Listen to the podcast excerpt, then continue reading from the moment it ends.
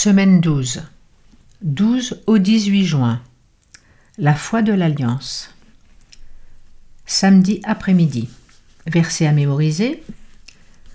De plus, il est évident que personne n'est déclaré juste devant Dieu dans le cadre de la loi, puisqu'il est dit Le juste vivra par la foi. Galates 3.11. Environ sept siècles avant Jésus-Christ, le poète Homère écrivit l'Odyssée, l'histoire d'Ulysse, le grand guerrier qui, après avoir pillé la ville de Troie, pendant la guerre du même nom, entama un voyage qui dura dix ans pour tenter de retourner dans son Irtak natal. Le voyage prit beaucoup de temps à cause des naufrages, des mutineries, des tempêtes, des monstres et d'autres obstacles qui contrarieraient son expédition. Finalement, après avoir décidé qu'Ulysse avait assez souffert comme cela, les dieux consentirent à laisser le guerrier fatigué rentrer chez lui, dans son foyer. Ils s'accordèrent à dire que ces épreuves constituaient une expiation suffisante pour ses fautes. En un sens, nous sommes comme Ulysse. Nous faisons un long voyage pour rentrer chez nous.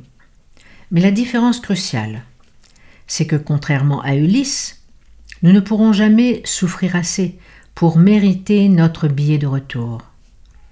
La distance entre le ciel et la terre est trop grande pour que nous puissions expier nos fautes. Si nous parvenons à rentrer chez nous, ce sera uniquement par la grâce de Dieu. Cette semaine en un coup d'œil. Pourquoi le salut doit-il être un cadeau? Pourquoi seul quelqu'un d'égal à Dieu pouvait-il racheter nos âmes? Qu'est-ce qui fait d'Abraham un aussi bon représentant de la foi? Qu'est-ce que cela veut dire? Que la justice nous est imputée ou impartie? Comment s'approprier les promesses et l'espérance que nous donne la croix Dimanche 13 juin. Les scènes du calvaire. Le chemin vers le salut sous l'alliance mosaïque dans l'Ancien Testament n'était pas différent de celui du Nouveau Testament sous la Nouvelle Alliance. Que ce soit dans l'Ancien ou le Nouveau Testament, sous l'Ancienne ou la Nouvelle Alliance, le salut s'obtient par la foi seule. S'il s'obtenait par un autre moyen, comme les œuvres, le salut serait quelque chose qui nous est dû, quelque chose que le Créateur serait obligé de nous donner. Seuls ceux qui ne comprennent pas la gravité du péché peuvent croire que Dieu était en quelque sorte dans l'obligation de nous sauver. Au contraire, il n'y avait qu'une seule obligation, c'est-à-dire ce que nous devions à la loi transgressée. Bien sûr, nous ne pouvions pas remplir cette obligation, mais heureusement, Jésus l'a fait pour nous. Quand les hommes comprendront mieux la grandeur du sacrifice que le roi du ciel a consenti en mourant à leur place, ils exalteront le plan du salut et la pensée du calvaire fera naître dans leur cœur des émotions douces et sacrées. Non seulement les cœurs, mais aussi les lèvres loueront Dieu et l'agneau. L'orgueil et l'égoïsme ne pourront fleurir dans une âme qui se souviendra de Golgotha toutes les richesses d'ici-bas n'auraient pu suffire pour le rachat d'une seule âme. Qui peut mesurer l'amour qui était dans le cœur du Christ lorsqu'il était suspendu à la croix et accepté de souffrir pour les péchés des hommes Cet amour était incommensurable, il était infini. Le Christ a montré, en donnant sa vie pour le salut de l'homme, que son amour était plus fort que la mort. Cet amour devenait de plus en plus grand malgré le terrible combat qu'il livrait aux puissances des ténèbres.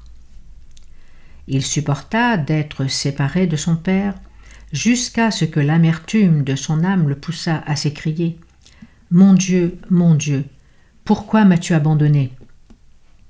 Mais il avait payé le prix de la rédemption de l'homme, lorsqu'aux derniers instants de son combat, il prononça ces paroles bénies qui semblaient résonner au travers de la création tout entière. Tout est accompli. Les scènes du calvaire sont de nature à susciter l'émotion la plus profonde et à provoquer l'enthousiasme. Que le Christ si parfait et si plein d'innocence ait pu souffrir une telle mort en portant le poids des péchés du monde, cela dépasse l'imagination. La longueur, la largeur, la profondeur et la hauteur d'un amour si merveilleux ne peuvent être mesurées. La contemplation de cet amour incomparable devrait remplir l'esprit, toucher et attendrir l'âme, ennoblir et élever les sentiments, bref, transformer totalement le caractère. Hélène White, Témoignage pour l'Église, volume 1, page 261-262. Lisez dans un esprit de prière ce passage d'Hélène White en gardant ces paroles à l'esprit. Lisez Galates 6.14, puis posez-vous la question De quelle manière puis-je me glorifier dans la croix du Christ? Lundi 14 juin. L'alliance et le sacrifice. Vous le savez, en effet, ce n'est pas par des choses corruptibles comme l'argent ou l'or que vous avez été rachetés de la manière de vivre dépourvue de sens que vous avez transmise vos ancêtres, mais par le sang précieux de Jésus, qui s'est sacrifié comme un agneau sans défaut et sans tache. 1 Pierre 1, 18, 19. Que veut dire Pierre quand il dit que nous avons été rachetés? Quand Pierre parle de la mort expiatoire de Christ sur la croix, l'idée d'une rançon ou du prix auquel il fait référence rappelle une pratique antique. Quand quelqu'un, souvent un proche parent, payait un prix pour affranchir un esclave, à contrario, Christ nous a rachetés de l'esclavage du péché et de sa conséquence ultime, la mort, mais il l'a fait avec son sang précieux, sa mort substitutive et volontaire au calvaire. À nouveau, c'est le fondement de toutes les alliances. Sans cela, l'alliance devient nulle et non avenue, car Dieu n'aurait pas pu remplir avec justice sa part du marché, qui est le don de la vie éternelle offert à tous ceux qui croient. Recherchez les versets suivants. Romains 6.23, 1 Jean 5.11, 13. Quels messages ont-ils en commun? Nous avons cette promesse de la vie éternelle, car seul Jésus pouvait réparer la brèche qui nous a fait perdre cette vie éternelle au départ. Comment? Parce que seule la justice et la valeur infinie du Créateur pouvaient annuler la dette que nous avions envers la loi transgressée. Voilà l'immensité de la brèche causée par le péché. Après tout, qu'est-ce que cela indiquerait sur le sérieux de la loi morale éternelle de Dieu si un être temporel, fini et créé, pouvait payer le prix de sa transgression. Seul quelqu'un qui est égal à Dieu lui-même, en qui la vie existait de manière intrinsèque, fondamentale et éternelle, aurait pu payer la rançon requise pour nous libérer de la dette due à la loi.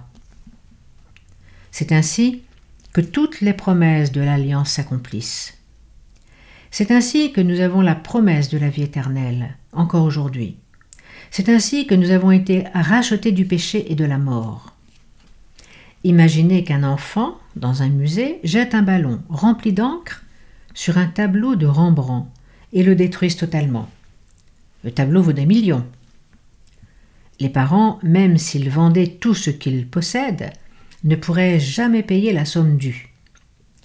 En quoi cette image nous aide-t-elle à comprendre combien la brèche que le péché a causée est grave? Combien nous sommes impuissants pour y remédier et pourquoi seul le Seigneur lui-même pouvait payer la dette?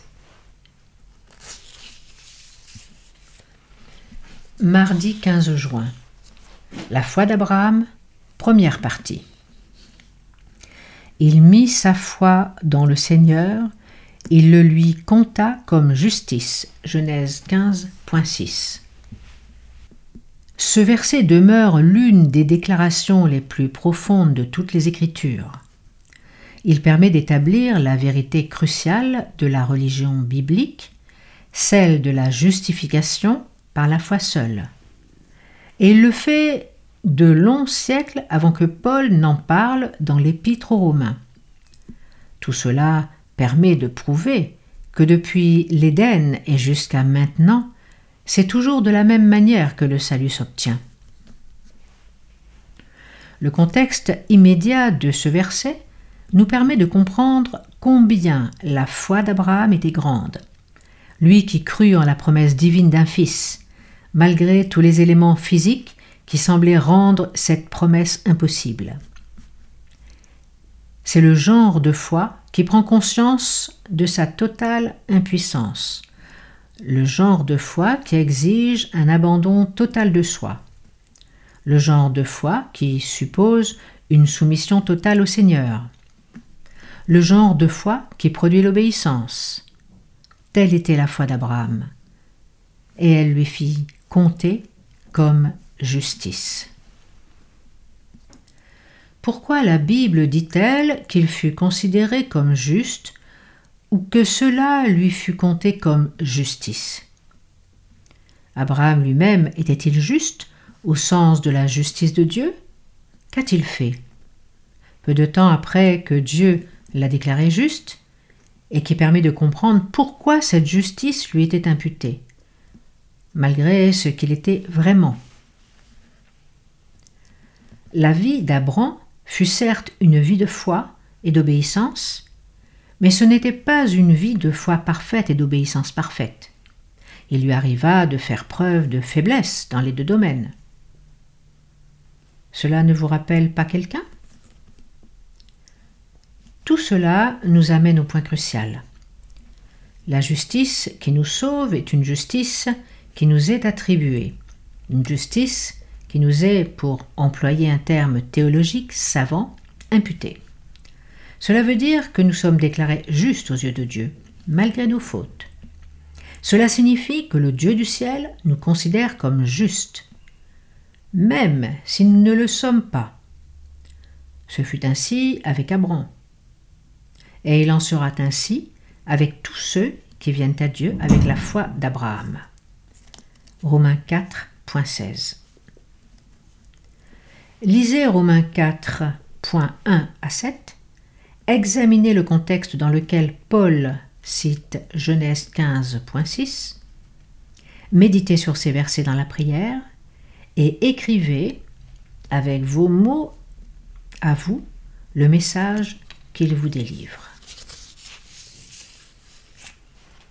Mercredi 16 juin, la foi d'Abraham, deuxième partie. Quand on revient à Genèse 15.6, nous voyons que les différentes versions ont traduit le terme par compter. En hébreu, shachab, imputa, ou encore considéra. Le même terme est employé dans d'autres textes dans les livres de Moïse. Quelqu'un ou quelque chose est compté ou considéré comme quelque chose qu'il n'est pas. Par exemple, dans Genèse 31.15, Rachel et Léa affirment que leur père les considère, entre parenthèses, traite ou regarde, comme des étrangères, bien qu'elles soient ses filles. La dîme des Lévites est comptée, entre parenthèses considérée, comme étant le froment pris de l'air de battage bien que ce ne soit pas le froment de toute évidence. Nombre 18.27.30. comment l'idée d'être compté est-elle exprimée dans le contexte des sacrifices? Lévitique 7.18, Lévitique 17.1 à 4. La version Osterwald emploie le terme imputé pour traduire azab. Si un sacrifice donné, entre parenthèses, offrande volontaire, n'était pas consommé avant le troisième jour, il perdait de sa valeur et il n'était pas imputé. Lévitique 7.18. En hébreu, azab au bénéfice de celui qui faisait l'offrande. Lévitique 7.18 parle d'une situation dans laquelle un sacrifice est porté au compte du pécheur. Comparez Lévitique 17.4. Après quoi, il peut se tenir devant Dieu dans la justice. Dieu considère le pécheur comme juste, bien que l'individu en question soit en réalité injuste. Prenez un peu de temps pour méditer sur cette merveilleuse vérité. Malgré nos fautes, nous pouvons être comptés ou considérés comme justes aux yeux de Dieu. Avec vos mots à vous, écrivez ce que vous comprenez de cette vérité. Cette grande vérité, le fait d'être déclaré juste, non en vertu de quelque chose que nous pouvons faire, mais uniquement par la foi en ce que Christ a fait pour nous. Voilà l'essence de l'expression justification par la foi. Pourtant, ce n'est pas notre foi en elle-même qui nous rend justes. La foi est plutôt le moyen par lequel nous obtenons le don de la justification. Voilà en substance la beauté, le mystère et la gloire du christianisme. Tout ce que nous croyons en tant que chrétiens, en tant que disciples du Christ, trouve sa source dans ce merveilleux concept. Par la foi, nous sommes comptés comme justes aux yeux de Dieu. Tout le reste en découle. L'obéissance, la sanctification, la sainteté, le développement du caractère, l'amour devraient découler de cette vérité cruciale. Que répondez-vous à quelqu'un qui cherche à être un chrétien mais qui dit ⁇ Mais je ne me sens pas juste ?⁇ Jeudi 17 juin. Comptez sur les promesses. On raconte l'histoire du célèbre cardinal Robert Bellarmin, l'éminent apologiste catholique qui toute sa vie combattit le message de la justification par la seule justice imputée. Alors qu'il était sur son lit de mort, on lui apporta les crucifix et les mérites des saints pour le réconfort avant de mourir. Mais Bellarmin déclara Rapportez-les. Je crois qu'il est plus sûr de compter sur les mérites du Christ. À l'approche de la mort, beaucoup de gens considèrent leur existence et voient combien leurs œuvres et leurs actions ont été vaines, futiles et inutiles pour gagner le salut auprès d'un Dieu saint et ils voient ainsi combien ils ont besoin de la justice de Christ. Et pourtant, la bonne nouvelle, c'est que nous n'avons pas à attendre d'être sur notre lit de mort pour avoir la sécurité dans le Seigneur. Toute l'alliance est fondée sur les sûres promesses de Dieu qui prennent effet dès à présent.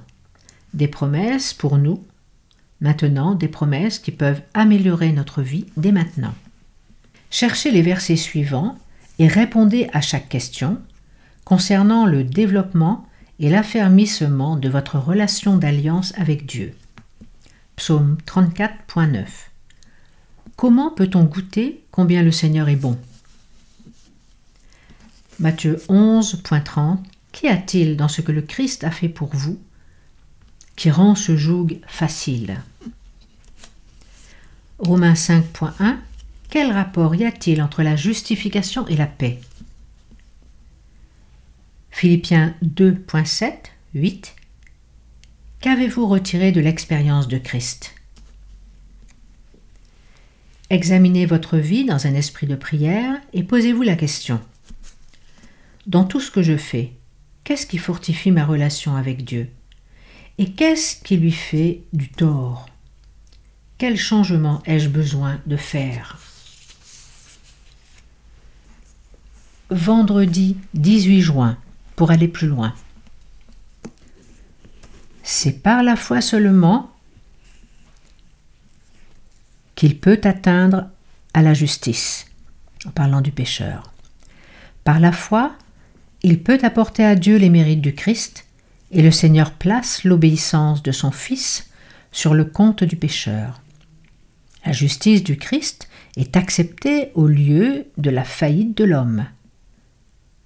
Et Dieu reçoit, pardonne, justifie l'homme repentant et croyant, le traite comme s'il était juste, et l'aime comme il aime son propre Fils. C'est ainsi que la foi est imputée à justice. Hélène White, Message choisi, volume 1, page 430.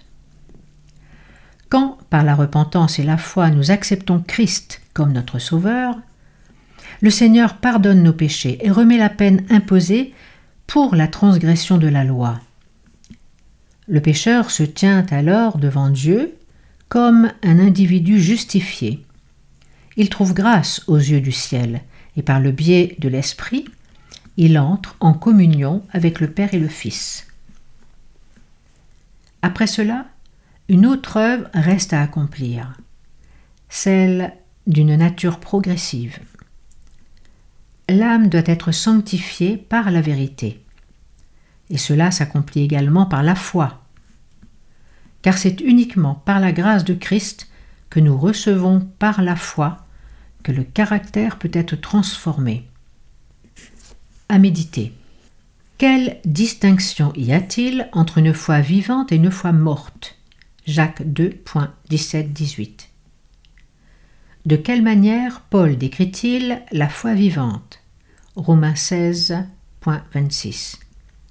Quel est le mot clé qui permet de révéler ce qu'implique la foi?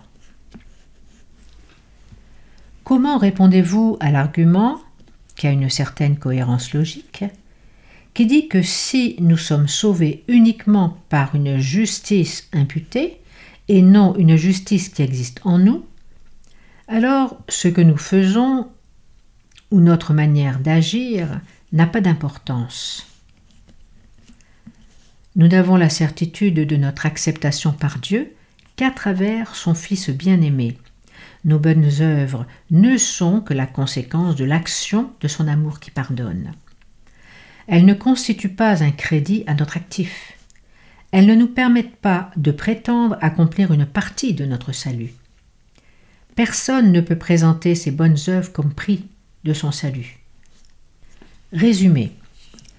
Ancienne alliance, nouvelle alliance, Jésus a payé la dette que nous devions à la loi, de sorte que nous pouvons apparaître justes aux yeux de Dieu.